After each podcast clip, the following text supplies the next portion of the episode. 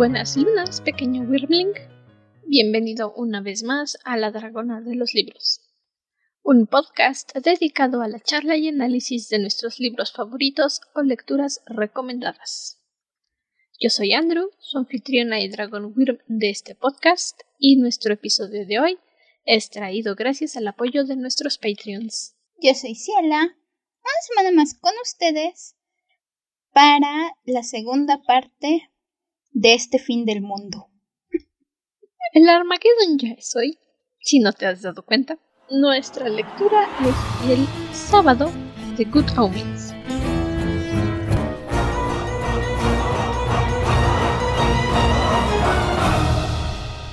Es un sábado muy caótico. Todo pasa en el sábado.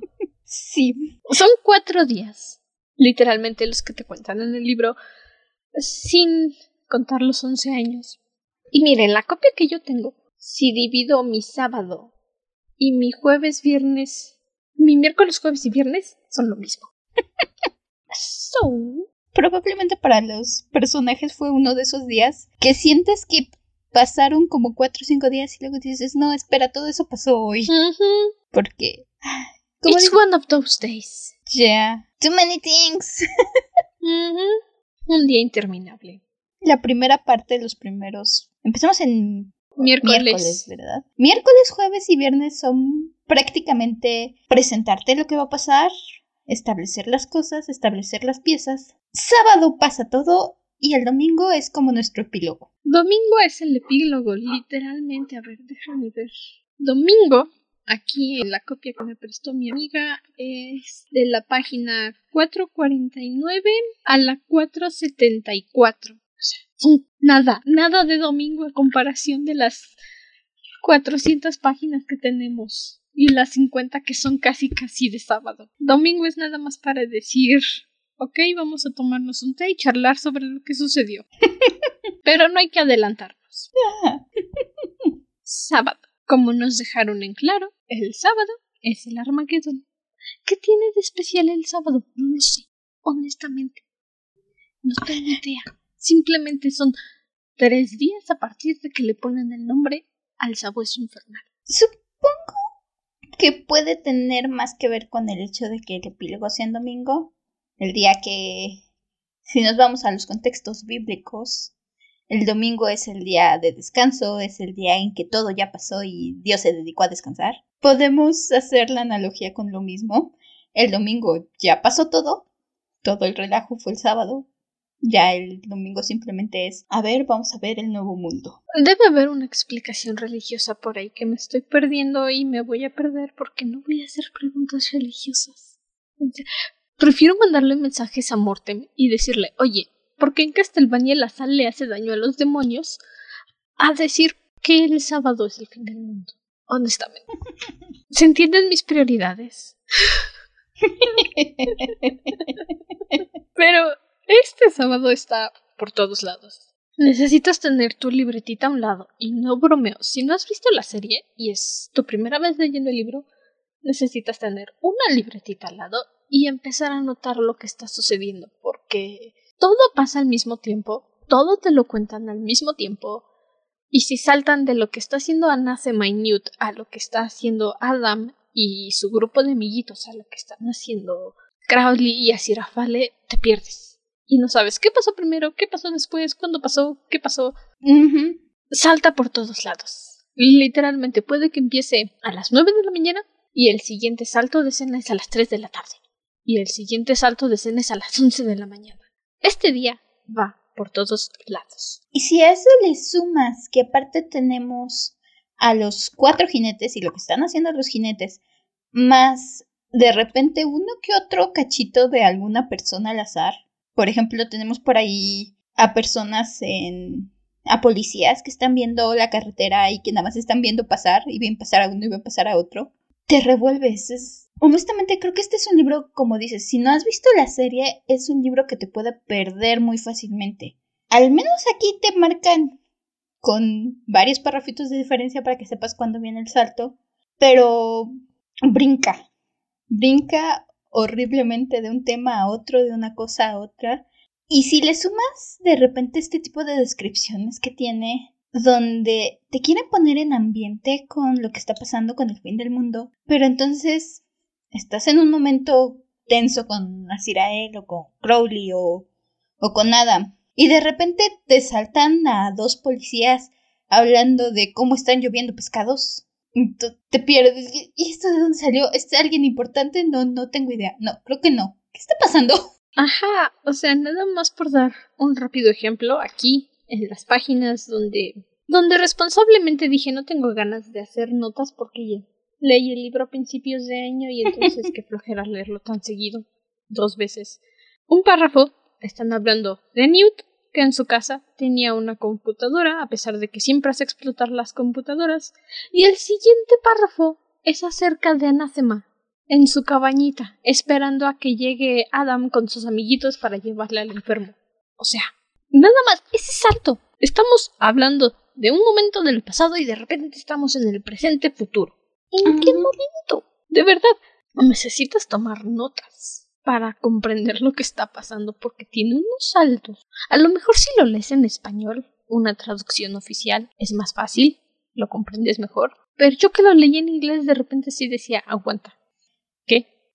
No sé. Bueno, yo igual lo leí en español y también de repente me perdía. No ayuda que al menos la versión que yo encontré la no hacen un muy buen trabajo con las profecías de Agnes.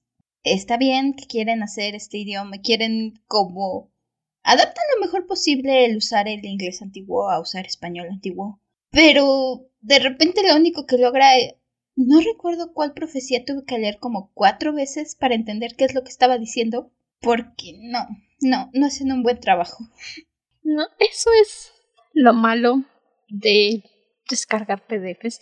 Insisto, a veces uno no tiene el dinero para comprar las copias oficiales. Algún... Muchas veces uno no tiene la capacidad de comprar su libro y descarga un PDF. Pero es que también luego los que hacen el PDF nada más lo hacen al aventón. Nada más porque sí. Y entonces eso solo complica las cosas. Me gusta el libro, no voy a decir que no, me agrada bastante, pero creo que me está pasando un poco como me pasó con otro trabajo de Neil Gaiman que comentábamos la vez pasada, que es Stardust. Vi la película, me encantó, luego leí el libro y dije, ah, ok, volveré a ver la película. sí, ese es... Creo que hasta la fecha sigue siendo el único caso en el que después de leer el libro digo, no, prefiero la película. E, es mi segundo caso, pero sí. Y Good Omens es como una sensación semejante.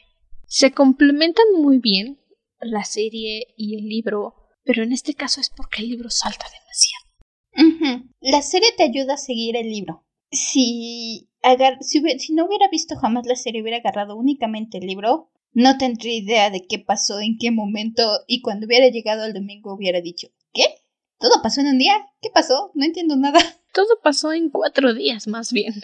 Porque miércoles, jueves y viernes fue, como dijo Ciela, tu introducción, planteamiento del problema. Es como si hubiera sido una tesis.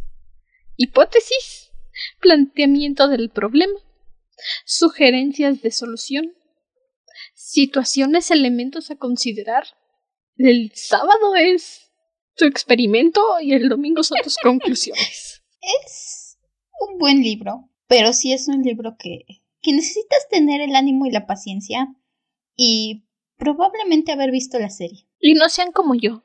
No lo lean en la mañana cuando apenas están desacostumbrándose de haber dormido hasta las 10 de la tarde, bueno, hasta las 10 de la mañana, y empiezan a trabajar de repente y se están durmiendo en el camión, porque es peor. Tampoco como yo, que lo leen a las 12 de la noche antes de irse a dormir, un cachito, cuando ya te estás medio durmiendo. Espérase, qué irresponsable me pareces. Cuando leo en las noches. Qué irresponsable me pareces. Lo sé, lo sé. Pero entonces, empecemos con nuestros spoilers. Me parece bien. Empezamos este sábado y nos dicen, ok, sí, se va a acabar el mundo, prepárense todos, vamos a morir. Y todavía en las primeras páginas del sábado, nuestro repartidor está entregando, ni siquiera sé si llamarlos elementos infernales o instrumentos del apocalipsis, a peste y le manda un mensaje a muerte. Le da su coronita a Digo, ok, sí, ¿no? Bueno. Pero, ¿estás de acuerdo? ¿Cómo lo llamas? Es su corona, ajá, pero es un instrumento infernal. Aunque eso me hace pensar en Cazadores de Sombras. Es un elemento Creo del que son más como símbolos, porque honestamente no hacen, salvo la espada de guerra, que es un arma, Que ni siquiera es de ella, es de Asirafale, por cierto. y ni siquiera es que guerra use mucho su espada o le sirva mucho su espada a final de cuentas. Entonces son más que nada lo un tiene. símbolo. Also, puntos. Aquí, aquí mencionaron cuando le dieron su coronita que lo que pasaba es que Peste se había retirado cuando se inventó la penicilina. Y yo continúo. Peste sigue siendo peste.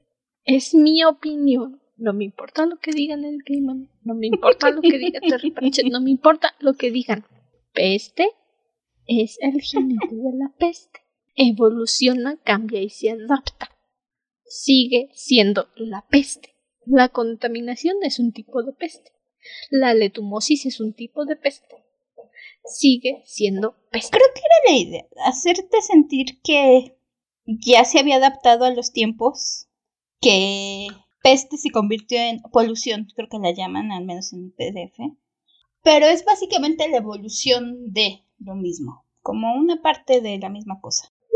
Básicamente, la peste mejorada. La peste de los tiempos actuales, sobre todo considerando cuándo se escribió el libro. Porque sí, hace 30 Sí. años que se iban a imaginar que peste iba a ser relevante otra vez. Que iban a ellos a suponer que iba a volver peste más fuerte que nunca. Bueno, tal vez no más fuerte, pero iba a volver. Peste se enojó entonces- porque Polución no hizo su trabajo y dijo, pues entonces regreso. Peste dijo, estos tontos no se mueren. Vamos a evolucionar. Regresó de su retiro.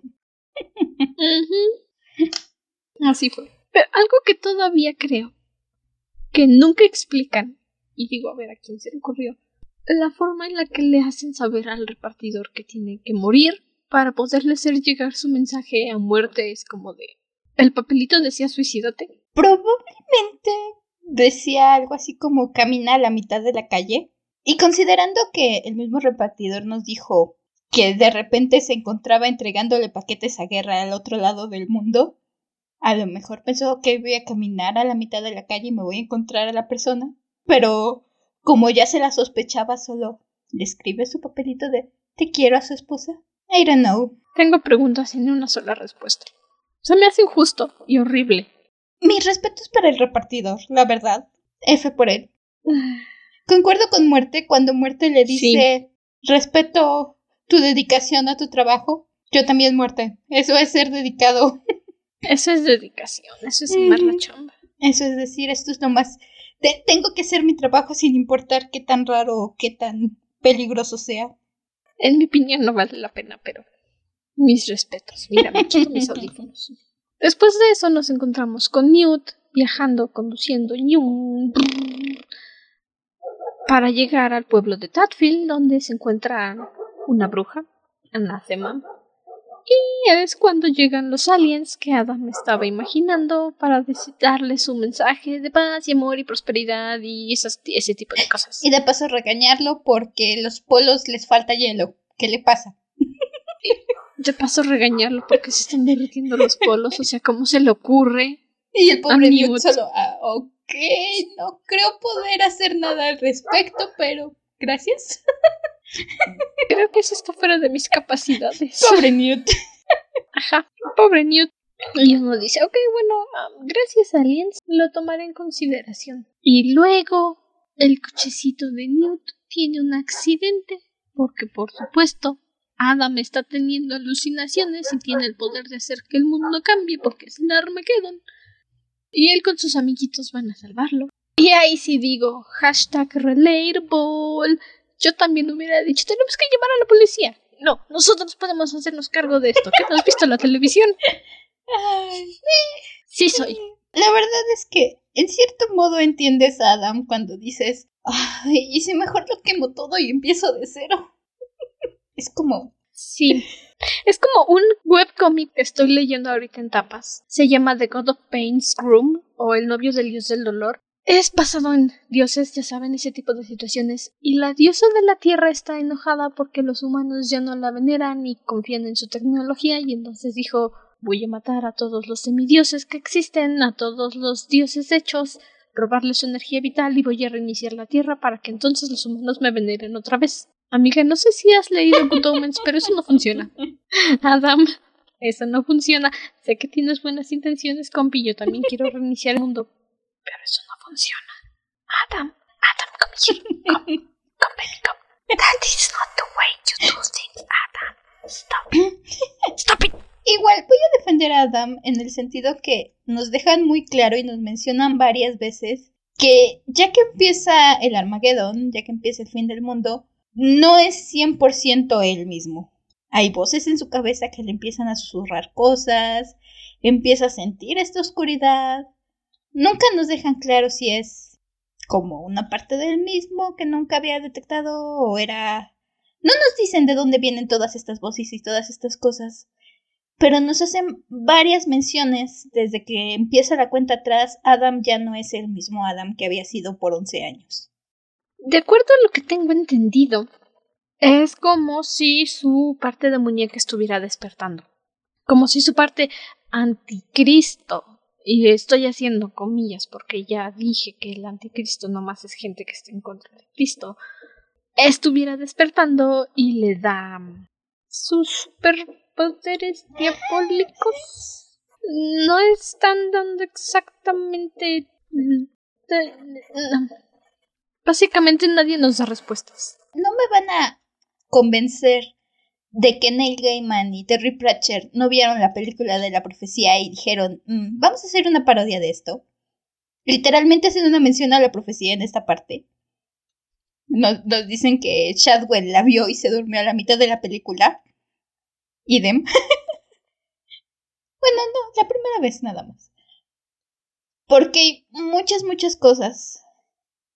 Y esta parte donde Adam empieza a despertar sus poderes me recuerda a la segunda película, donde igual el, el anticristo de esas películas empieza a descubrir sus poderes. Claro que ahí nos dicen que son las fuerzas demoníacas. Aquí no nos aseguran que sea eso, pero sí creo que puede ser como dices, que es su lado anticristo que se está despertando, su lado hijo del diablo que dice, mm, vamos a hacer, vamos a destruir el mundo, es lo que está escrito y es lo que traigo precargado ya en el ADN. Estaba buscando a ver aquí en las notas finales del libro a ver si mencionaban algo al respecto, pero creo que no. No hay como ninguna mención sobre eso, pero a lo mejor nada más era una bromita de que jaja la profecía. Y sobre todo considerando que el nombre original de la profecía es Diomen. sí, bueno. Son demasiadas palabras en inglés. Tienen como 800. No estoy de pero entiendo por qué crees que son demasiadas coincidencias.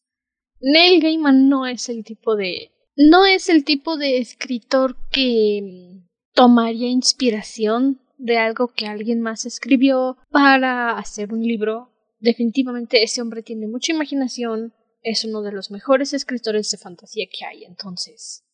Él y Terry Pratchett tuvieron su idea, dijeron vamos a hacerlo, vamos a lanzarnos, y lo más seguro es que mientras estaban escribiendo el libro gritándose por teléfono, uno de los dos hubiera dicho, oye, qué gracioso sería que esto fuera parecido a la película de la profecía. No tengo idea en qué momento salió la película mientras escribían el libro, pero es posible que haya sido algo parecido.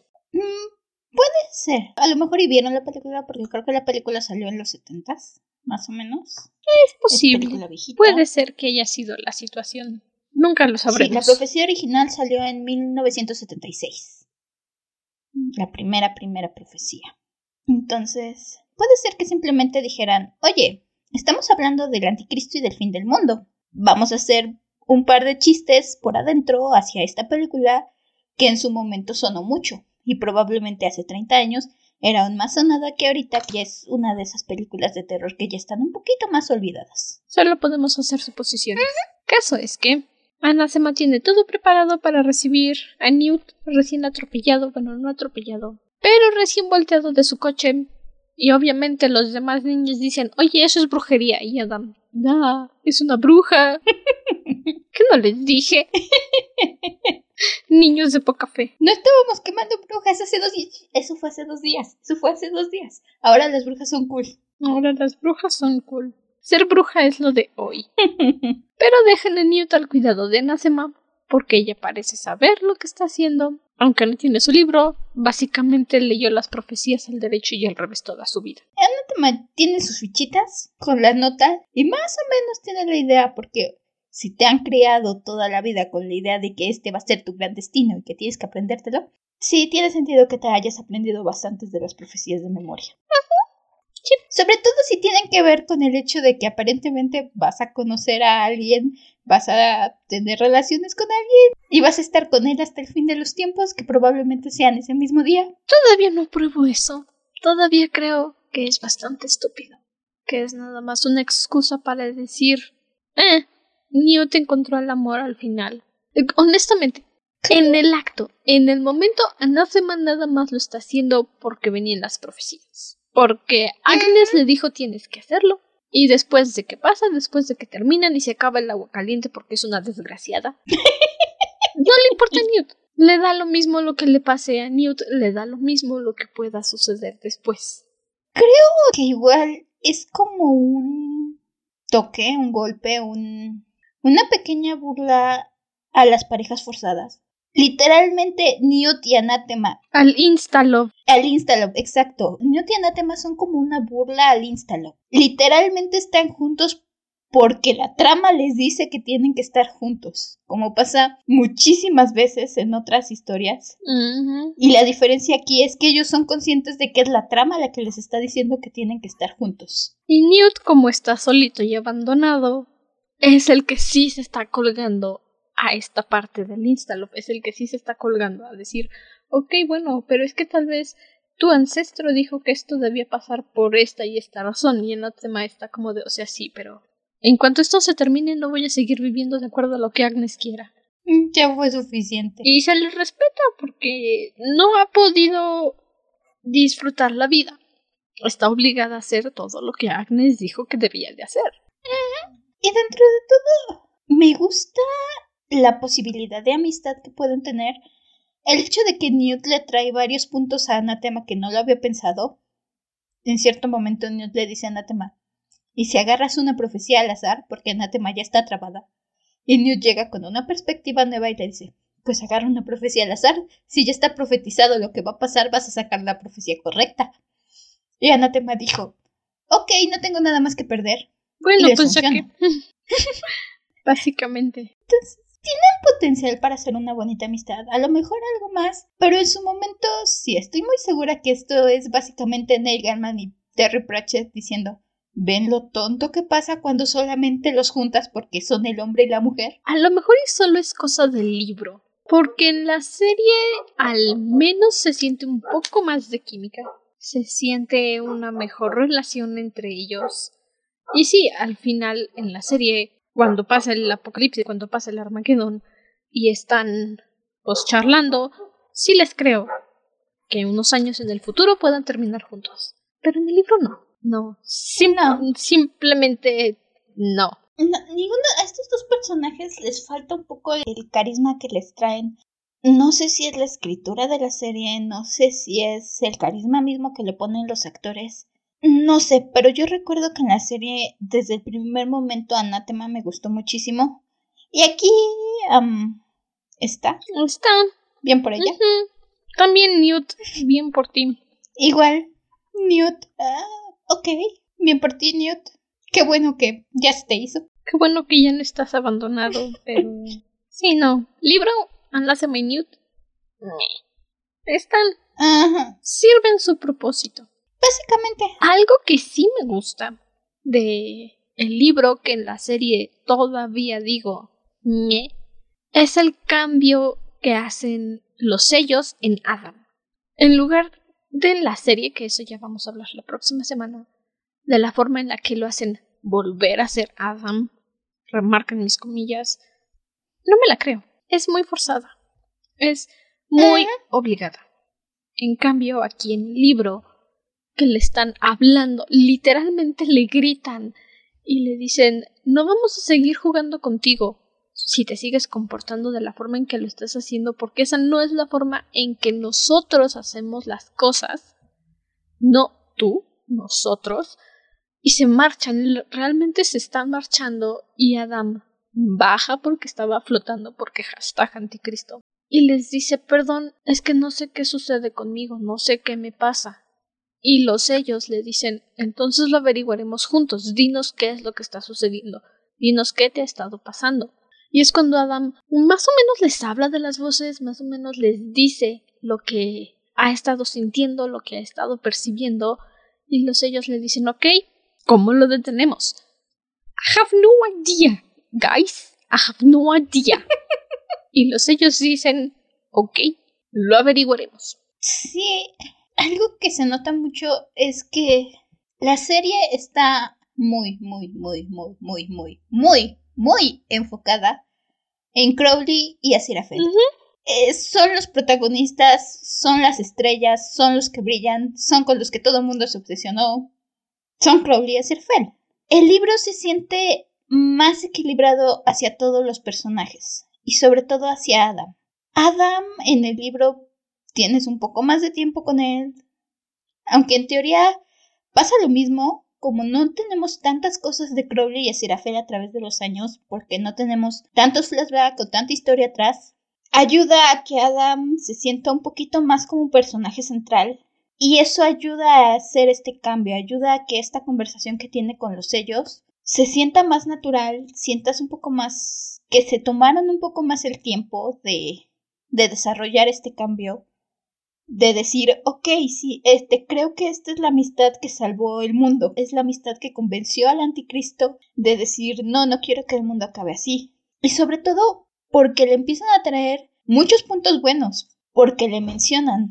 Ellos son los que lo convencen de decir, pero es que hacen una referencia con los Johnsonitas, este grupo, creo que son los Johnsonitas, básicamente los chicos con los que se pelean, la otra pandilla, su pandilla enemigo que también hacen el guiño más o menos de decirte este chamaquito por aquí que los está molestando es el chamaquito que se perdió en el intercambio de bebés. Es el tercer bebé. Te hacen el guiño de que es el tercer bebé, el que se perdió, el que nadie sabe qué fue con él, como para que digas, ajá, lo sabía, pero hasta ahí. Sí, por ahí anda, por ahí anda el script.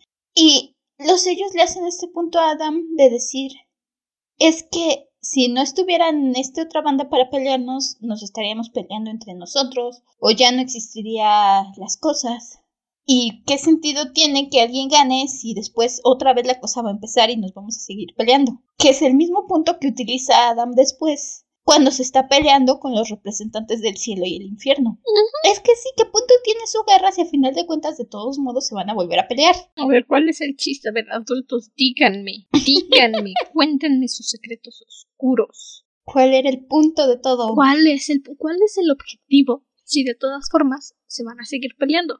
Que es básicamente lo que Crowley y Aziraphale dijeron al principio. Ok, sí, la gran guerra peleamos, un bando gana y luego qué. O sea, y luego qué. Existimos para odiarnos, existimos para pelear y luego qué.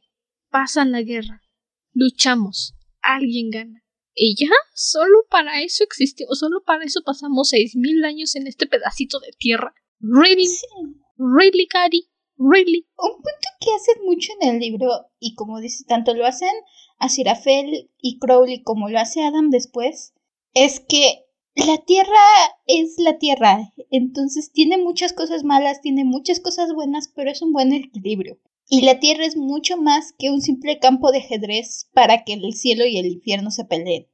Que los humanos tienen mucho potencial para hacer bien, mucho potencial para hacer mal, pero que son simplemente humanos.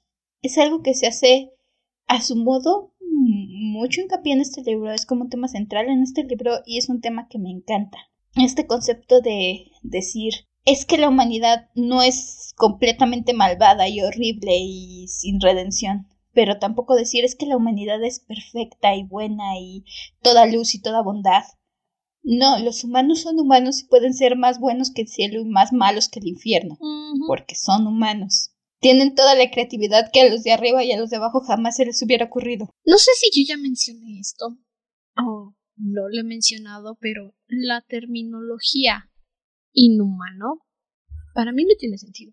Cuando dicen es que el maltrato animal es inhumano, es que la violencia que se comete en los cárteles, en las televisiones, es inhumano. Perdón. Perdón por su opinión popular, perdón por todo lo que dicen, no hay nada más humano que matar sin motivo.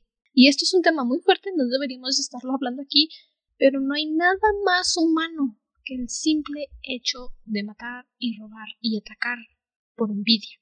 Los animales no sienten envidia. Los animales, en su gran mayoría, no matan solo porque sí. Matan por necesidad, por hambre, por defenderse. No me sorprende que los de arriba y los de abajo de repente digan, ah, caray, ¿fuiste tú o fui yo? Fueron ellos.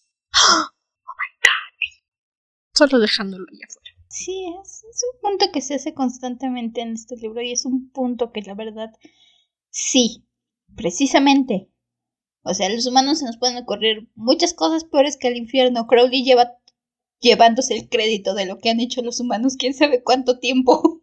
Pero también no es que los humanos simplemente sean completamente malvados, también pueden ser muy buenos. Y depende del humano y depende de la persona y depende de la situación. Son humanos, simplemente. Un poquito de arriba y de abajo. ¿Qué es lo que destaca Adam? Porque incluso en algún momento lo mencionan Crowley y Sirafel, que la cosa con Adam es que como lo dejaron solo, como se equivocaron de anticristo, como no le prestaron atención, creció siendo básicamente humano. Y fue por eso que la decisión de Adam de detener el Armagedón le vino natural. Porque es básicamente humano y se dio cuenta de que, deseando destruir todo y cambiar todo, no va a ser una mejoría simplemente hacer un mundo nuevo. Porque no es así como funcionan las cosas. No es lo mismo que estar haciendo un dibujo, decir no me gustó, lo pones en un lado, agarras una hoja nueva y empiezas de cero por cuestiones mayores. That's not how the world works. Y mm, este es otro punto que también le hacen ver ellos, los ellos. Porque cuando Adam empieza a decir que va a ser un nuevo Tadfield, un Tadfield mejorado y que no sé qué, y con mejores charcos para jugar y sin papás que los regañen y no sé qué, los ellos le dicen no, porque Tadfield es nuestro.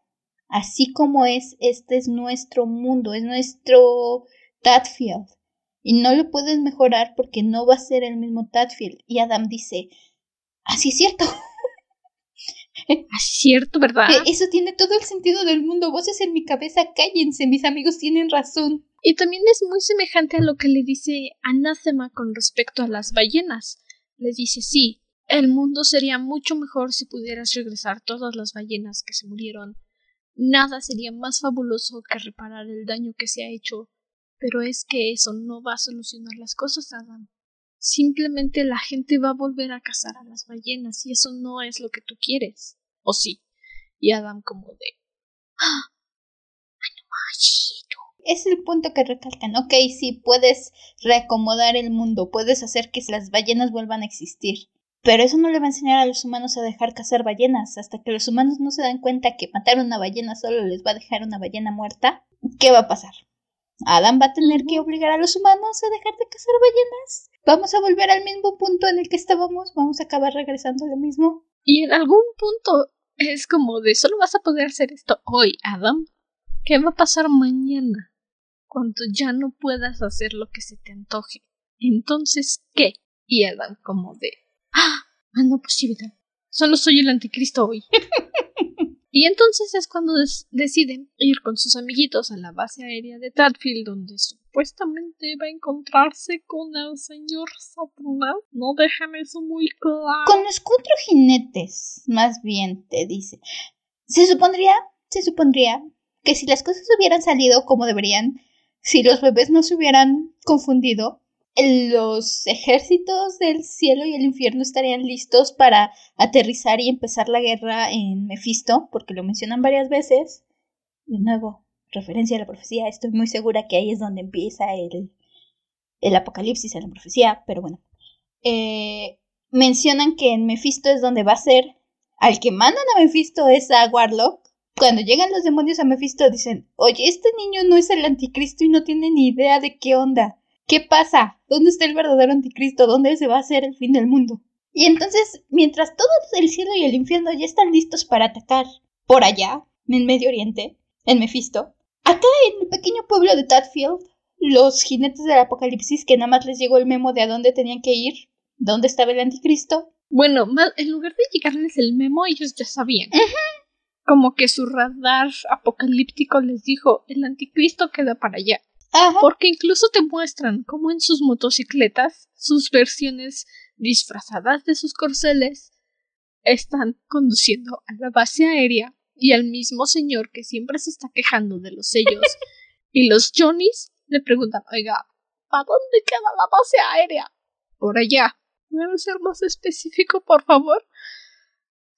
Baja la colina, gira a la derecha, síguete de frente. Cuando llegues a muro, baja a la izquierda, síguete de frente y entonces vas a ver un muro grandote. Esa es la base aérea. Ok, gracias. Es usted muy amable. Que tenga un buen día, señor.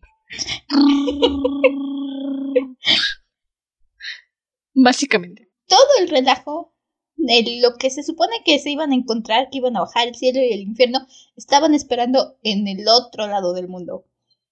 Y en este lado del mundo es donde Adam llega y se encuentra con los cuatro jinetes. Es donde dice, ah, ok, creo que va a pasar aquí.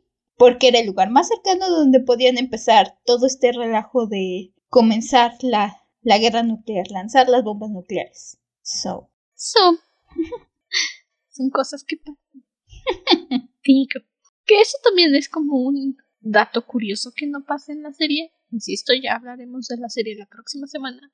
Pero al menos aquí estamos viendo el viaje y el recorrido de los jinetes para encontrarse con Adam, más que solo verlos en sus motocicletas y de repente llegar. Algo que sí se queda, algo que permanece. Y no entiendo por qué. No entiendo por qué no fue una mejor decisión cambiarlo o hacer otra cosa. Es que Crowley va conduciendo en su carrito y se le incendia y llega a la base aérea. Y sí, Asirfale está hablando con. Bueno, intenta hablar con Diosito y se topa con Metaton, que aquellos que leyeron la materia oscura saben que Metaton is a bajor. We do not like Metaton. Yeah. Y luego se encuentra con el Shadwell y lo tira, bueno, no lo tira, lo hace entrar en su hoyito de invocación y se muere su cuerpo humano, material físico. Y entonces está saltando de cuerpos en cuerpos a ver a dónde llega para poder regresar a Tadfield. Está muy extraño el asunto. Como no necesitaba que me contaran esto. Pero ok, se los compro, se los creo. Es. Bueno, bueno yo lo considero un detalle. Decir, está bien, te la compro que, que no le atiné justamente a la persona necesaria para llevarla a Tatfield a la primera. Que tenga que probar dos que tres veces, sobre todo si es la primera vez que toma un cuerpo. Que tenga que decir, a ver, aquí, no, espera, estoy en América, no, espera, estoy en Haití, no, ¿dónde estoy? Ya me perdí. Te la compro. Y sí, para mí es innecesario. Probablemente por eso lo quitaron de la serie. Porque sí, probablemente por eso en la serie solo dijeron un salto y ya. De por sí ya tenías muchas desviaciones. De por sí ya habían robado demasiada pantalla a Crowley y a Sirafali. También es eso, aquí no tienen tanta pantalla, no tienen tanto tiempo, entonces a lo mejor era un modo de decir, dale un poquito más de, de tiempo, de, de cosas que hacer, un poco más de acción a Sirafel. I don't know. Sí, en fin.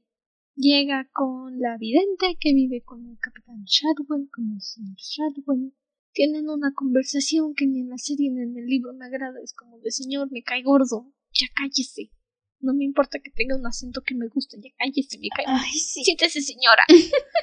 y terminan viajando también a la base aérea. O sea, todos van a la base aérea. Pues porque ahí está el anticristo, ahí está la acción. y Crowley está como de, ¿y usted quién es? y la vidente, con su voz de Sirafal, soy yo. Pero es que tuve que tomar este cuerpo porque el mío se desintegró.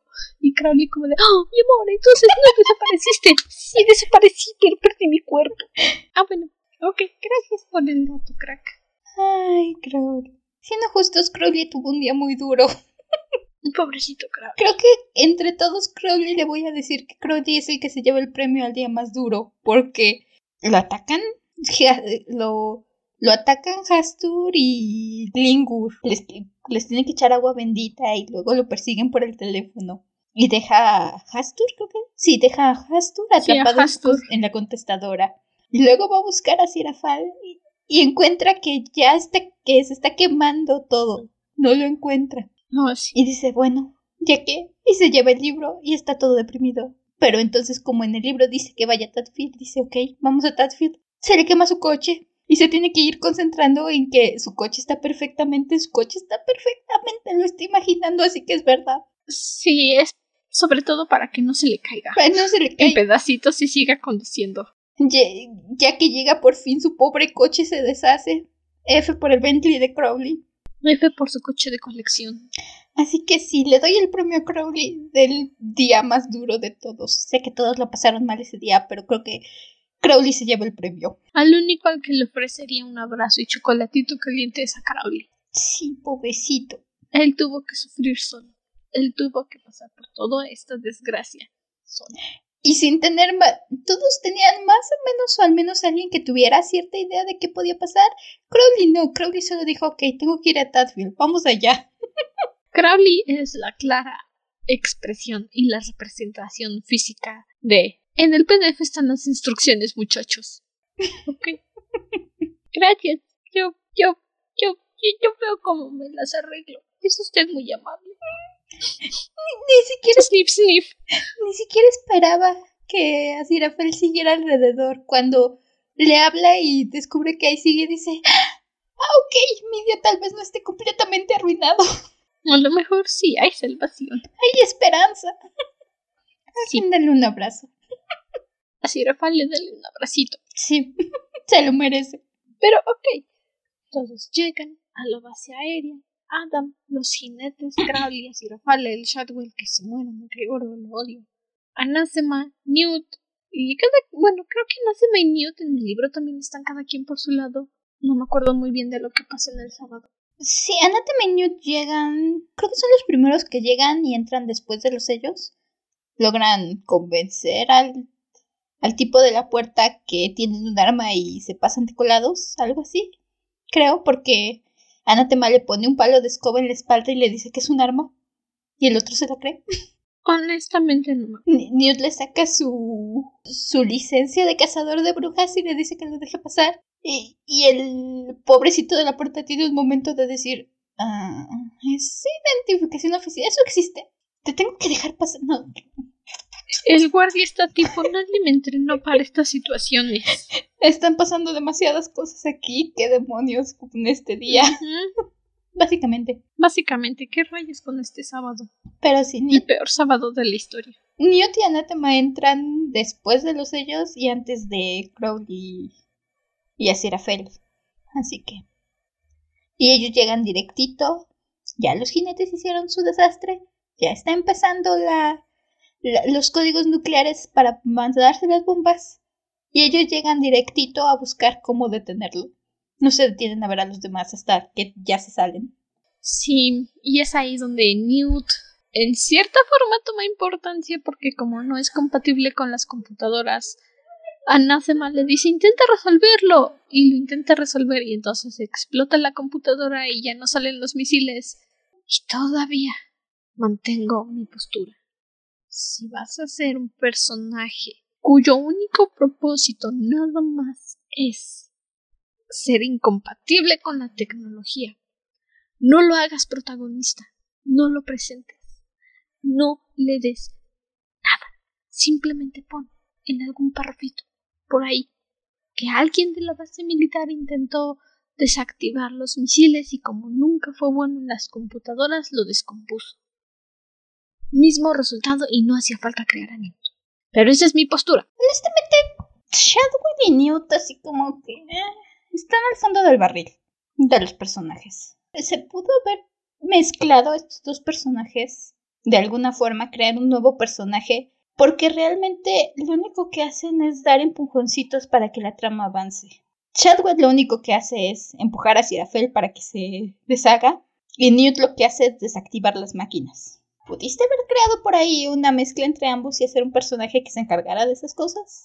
Al menos hubiera hecho más cosas que lo que hacen Newt y, y Shadwell. Shadwell, honestamente, no sé ni para qué fue con ellos al fin del mundo, no hizo nada. Cargó el arma. Está. La historia pudo haber avanzado. Pudo haber llegado al mismo resultado sin Shadwell y Newt. realmente. Y le doy un pequeño pase a Newt porque al menos en la serie Newt me cae bien. Aquí en el libro pasa muy sin pena ni gloria. Al menos en la serie me cae bien. Pero Shadwell definitivamente no lo aguanto ninguna de las dos. Lo hubiera podido pasar la historia sin Shadwell. Pudieron haber. No lo sé. Una de dos. O tenías que darle más cosas que hacer a Newt. O no ponerlo de plano. ¿Sabes cómo? Es, ah, es, es algo complicado con este personaje porque lo quieres ver como lo quieras ver. A fuerzas tenías que darle algo más importante para hacer para que creyeras su rol en la historia. A fuerzas. ¿Sabes qué? Es como el príncipe en la película de Buenífica. Mm. La película. Está. La película de Maléfica, que yo le digo buenífica porque. Es buenífica. Es buenífica, esa no es maléfica. El príncipe solo existe. No hace nada. La historia no hubiera cambiado en absoluto si hubieras quitado al príncipe todo hubiera seguido igual. Lo único que pasó fue que no funcionó su beso. Cool. El amor verdadero no era un, chico que acabas de conocer. Eso es lo único a lo que le doy crédito a Elsa. Su frasecita de no puedes casarte con un hombre que acabas de conocer. Gracias, Elsa. Gracias. Gracias por ser la voz de la razón. Eh, Pero nada más. Sí. Lo mismo pasa aquí con Newt, con Shadwell. Están ahí, pues pues porque a alguien se le ocurrió el concepto de los personajes y dijo los quiero meter. Oye, estaría chévere que tuviéramos un cazador de brujas. Después de todo, esta es una historia de brujas y anticristo. Ah, sí, claro, pues mételos. No, simplemente existen. Existen y la historia pudo haber avanzado igual con o sin ellos. sí, necesita una de dos o tenías que quitarlos o tenías que darles más cosas que hacer. O no mencionarlos. Por eso, o los quitas completamente de la historia, o si los quieres tener, les das un poco más de relevancia y les das algo más que hacer que solamente estar pintados ahí como personajes en. como personajes de mural en el fondo, viéndose bonitos. Bonitos y gorditos, muchachos. bonitos y gorditos. Porque. Es que pues es opinión personal. Hay quienes dicen, no, es que Newt sí hacía y es que las profecías, ok, sí, pero si no tuvieras profecías, si no tuvieras necesidad de alguien incompatible con la tecnología, injustificadamente, la historia aún así pudo haber avanzado. Aún así pudieron haber detenido los misiles. Newt Shadwell eran innecesarios. Y hasta cierto punto siento que Anatema también. Anatema igual le da a Adam el empujoncito, le da las revistas y le da el empujón de decir el mundo se está cayendo a pedazos. De hecho, fue culpa de Nasema que Adam empezara a volverse loco. me, encanta la ironía de eso. me encanta Sin Anasema, Adam nunca hubiera dicho, bueno, ¿y si suplantamos la energía nuclear por dulces? ¿Y si traemos aliens que nos den mensajes de paz? ¿Y si regresamos a la Atlántida? ¿Y si salvamos a las ballenas? ¿Y si... sin anátema? Ninguna de estas cosas se le hubiera ocurrido a Adam. Jamás. La, ironía de que Anátema está para detener al anticristo y es ella la que le da el empujoncito. Ay, mira. Sí, Anátema hace un poco más, es la que le lleva los libros, es la que... Pero sí, también... Mm, no lo sé, es que hay muchos personajes en esta historia que... Eh, Shadwell, Anathema, Newton, incluso Madame Tracy, así como que, ok. Pues están. Ok.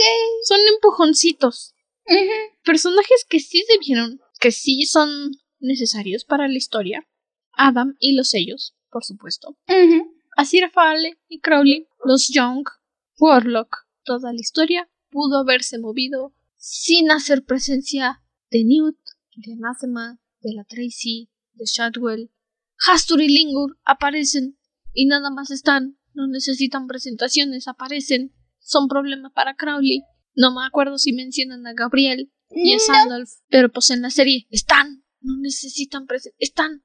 Como Newt y Elazar, están. En la serie, Gabriel tiene un poco más de relevancia, ya lo, ya lo ya lo hablaremos la próxima semana. Pero sí, ciertamente, sobre todo aquí en el libro, y ahora que mencionaste, qué interesante hubiera sido si en vez de Newt y Shadwell, metes a Warlock de alguna forma y fuera Warlock el que desintegró a Sirafel y el que detuvo la guerra, la, la explosión nuclear. No más, porque se coló. Pues ya que trabajaste a Warlock tanto tiempo, pues dale más. En vez de tenerlo un ratito. Algo más interesante que solo ser un niño molesto. Que también a Warlock lo manejan solo para. Ah, ok, sí, nos equivocamos de Anticristo. Bye. Pues que haber hecho lo mismo que con el otro bebé piensa en lo que quieras, desapareció, no desapareció, tiene familia, no tiene familia, déjalo a tu imaginación, si no vas a hacer nada más con Warlock. Warlock es un personaje que, la verdad, creo que el fandom le ha hecho mucho bien. El fandom agarró a Warlock y le dio una personalidad, le dio un poquito más de... He leído muchos fics muy buenos con Warlock, la verdad. Y porque, qué interesante hubiera sido conocer al niño que fue criado con la bondad absoluta y el mal absoluto que, o bueno, no, el caos absoluto que eran Asirafel y Crowley, porque básicamente nos dan la idea de que estos dos lo criaron. Sí. Qué interesante debió haber sido conocer a este niño, más allá de su niño molesto de una fiesta de cumpleaños. El fandom es la salvación de muchos personajes que, por cuestiones de tiempo o guion, no se pudieron desarrollar. Ya hablé de eso con Marta Milenora durante casi dos horas el fandom salva a muchos personajes. Y qué bueno que Warlock fue salvado por el fandom porque esa criatura nada más existe y nada más lo usaron para un propósito y se les olvidó. Mm. Ah, pero al final sale Satanás, está amenazando con empezar el fin del mundo. Crowley y Asirapale le dicen a Adam, eres el anticristo, todo lo que digas el día de hoy es ley y va a cumplirse. Y entonces él dice, tú no eres mi papá y se acabó el Armageddon. Todo se ve muchísimo más épico en pantalla de lo que se lee. lo siento, lo recalco. Este es una buena lectura, es un buen libro, pero creo que empiezo a entender por qué la gente no hace adaptaciones literales del libro. Al menos de este libro, que no tiene tantas descripciones, que no es tan descriptivo, es más, y es más bien contado. Es Diosita contándote lo que pasó. Sí, es mejor ver esta batalla de voluntades entre Adam y Satancito. Y el pepinito, porque es Benedict Cumberbatch. O sea, I mean, bitch, please. que nada más en el libro. Y tú no eres mi papá. Ok, bueno, gracias por el dato, crack. Eh, repito, el mismo sentimiento que en su momento tuve con Stardust. Que llegué al final del libro y dije, ah, ok, ese fue, eso fue el final. Ya se acabó, ya no pasó más. Para los que no han leído el libro de Stardust, en la película ya ven acá todo épico el final, épico, fabuloso. ¿Qué son las estrellas? Y Bane brilla y destruye a la bruja. ¡Wow! Me encanta. Y en el libro, mi corazón ya no le pertenece. No, tendré que luchar por la siguiente estrella. Besito sanador de maldad. Bye. Pero coraje que traigo atorado. Igual que el coraje que traigo atorado por el Oscar de Star Trek, mejor maquillaje. ¿Por qué son así? De veras, ¿por qué? ¿Por qué? ¿Por qué? ¿Por qué eres así, el Gaiman? ¿Por qué? ¿Por qué? Ay, no sé. ¿Qué tan difícil era hacer un libro de 500 páginas? para explicar mejor toda la historia que apretaste en 150. ¿Por qué? I don't know.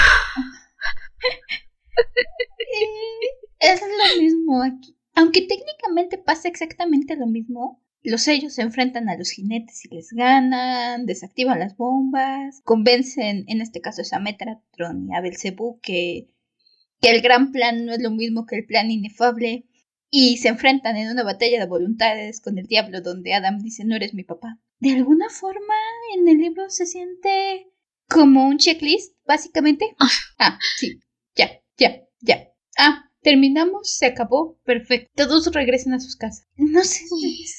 Bueno, todos regresan a sus casas y Adam aparte dice, el coche de Crowley no sufrió ningún daño, así Rafale tiene su cuerpo, todos felices y contentos. Gracias. Qué amable. Qué considerado de tu parte, compa.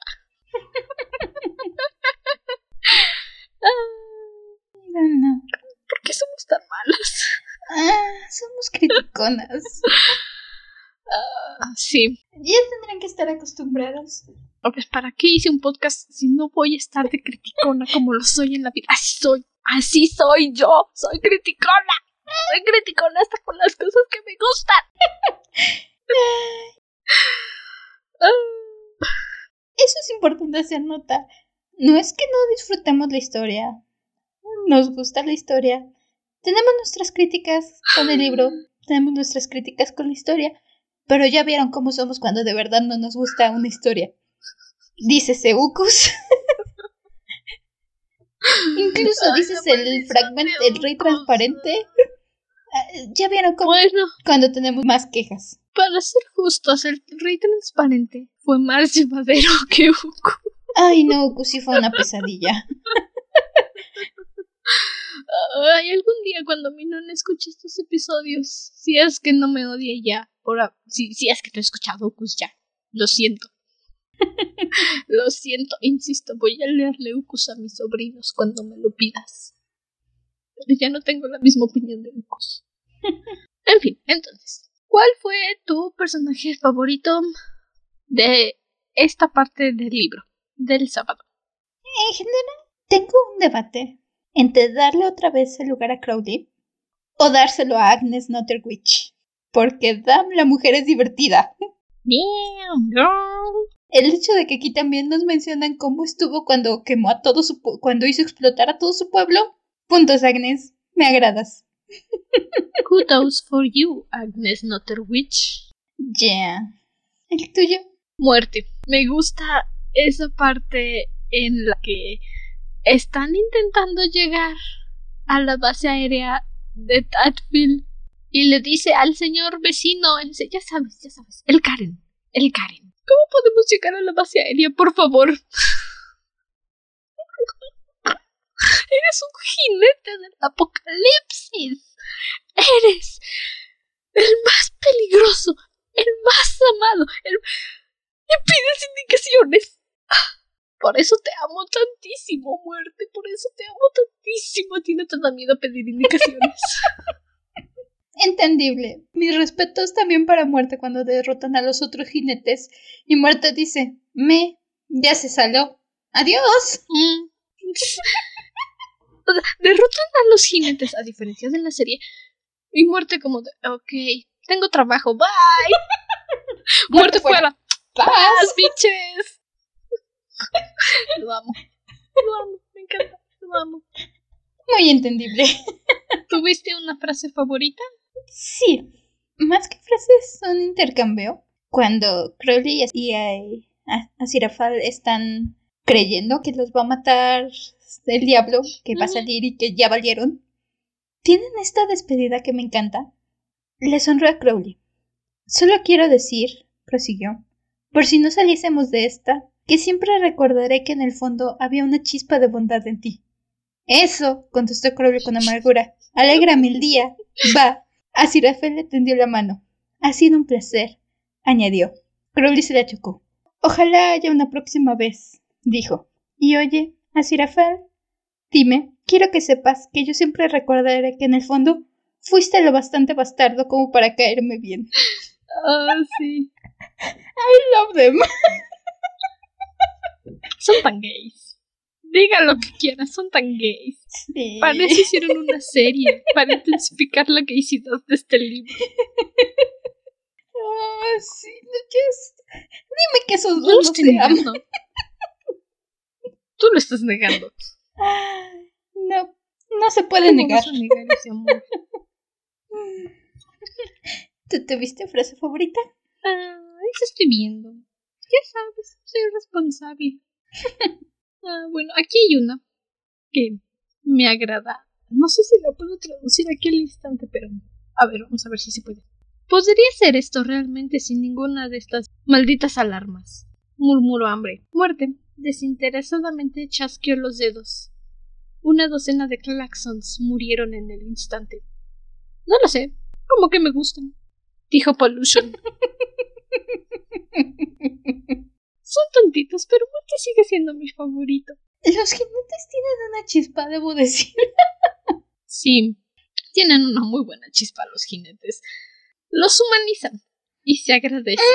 Se agradece que los humanicen. Son más digeribles así.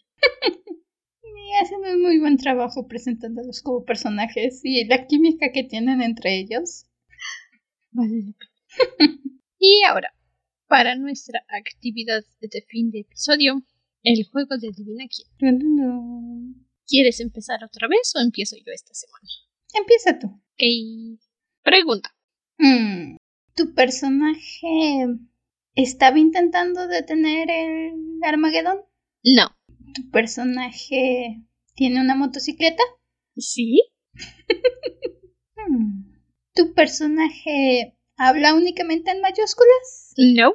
Hmm. Son solo tres preguntas, ¿verdad? Sí, solo tres preguntas. Mm, voy a decir... ¿Hambre? No. Guerra. Cerca. Tiene una actitud un poco Karen, pero no tan Karen. Pero sí es del tipo de ya vamos a avanzar. Porque tenemos que hacer preguntas. Somos gigantes del apocalipsis. Solo terminamos el mundo de una vez. Sí, ya vamos a acabar con esto de una vez. Pasa. Tiene sentido. sí. Ok, tu turno. ¿Tu personaje es un adulto? No. ¿Tu personaje ayudó a evitar el reinicio del mundo? Sí. ¿Tu personaje tiene poderes super diabólicos? No. Voy a decir.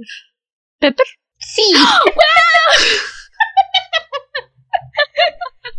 Ese no me lo esperaba, compadre. Sí, es Pepper. No hace. No tiene suficiente tiempo como para llegar a mi personaje favorito. Pero Pepper está arriba en mi lista. Pepper está muy arriba en mi lista. Adoro esta niña. Pipin Galadriel, hija de la luna, está muy arriba en mi lista. Ah, bueno. Also, ¿quién le pone ese nombre a una niña? Su mamá hippie. Creo que eso ya se considera abuso infantil. Al menos no se llama Susana. y no vive en México. Porque ya sabes lo que le pasa a las Susanas. Pero sí. Wow, no esperaba atinarlo. Qué bueno que no dije Wensleydale. No. y bueno, con eso concluimos nuestro episodio del día de hoy. El sábado más caótico de la historia. este episodio estuvo por todos lados. Este capítulo estuvo por todos lados, así que tiene sentido que el episodio también esté por todos lados. Oh, sí. La próxima semana es nuestra lectura de las tres páginas del domingo y nuestro rápido análisis de la serie de Amazon Prime. Por si se quieren poner al día con nosotros en su lectura, en su watchación de la serie, es lo que vamos a estar hablando la próxima semana. Ya sé, ya sé, hemos tocado la serie estas dos últimas semanas, pero es que. Es que, ¿cómo poder evitarlo? Es difícil hablar una sin otra. Sí, es muy difícil hablar la una sin la otra. Entonces, es que la próxima semana nos enfocaremos un poco más en lo exclusivo de la serie. Hay muchas cosas en la serie que aquí no se tocan. Sobre todo con Crowley y Aziraphale. Haciéndose ojitos a través de la historia. Su coqueteo indirecto. Bueno, más bien, la forma en la que Aziraphale completamente ignora los intentos de coqueteo de Crowley. Porque no es que Crowley no lo intente, Aziraphale simplemente está ciego. Hablaremos un poco más de la serie en sí. Y no tanto como ahora que lo único que hacemos es decir, es que en la serie... ¿Sabes? En lugar de decir, es que en el libro... Exacto, eso iba a decir. Estamos al revés de siempre. Siempre que vemos una película... Es que en el libro... No, ahora estamos al revés. Es que en la serie... Hoy es el día del mundo al revés. Recuerden que nos pueden seguir en nuestra página de Instagram, arroba dragona-de libros podcast. Esperemos que pronto se pueda solucionar el asunto de las publicaciones. Esperemos. I don't know, está muy realista. Sí. Pueden seguirnos también en la página de Facebook, ahí todavía se publica normal. Nos encuentran como la dragona de los libros. Pueden dejar su opinión, su voto, su comentario del podcast en cualquiera de las plataformas que permita comentarios. We are everywhere. Recuerden la semana pasada, bueno, no la semana pasada, hace dos semanas, en tiempo de escuchar este episodio, salió el episodio de las chicas superpoderosas junto con mis amiguitas idilios nocturnos Domina Mortem y Lenora Depot. I'm just saying, if you like Powerpuff Girls, you can go and listen. We go for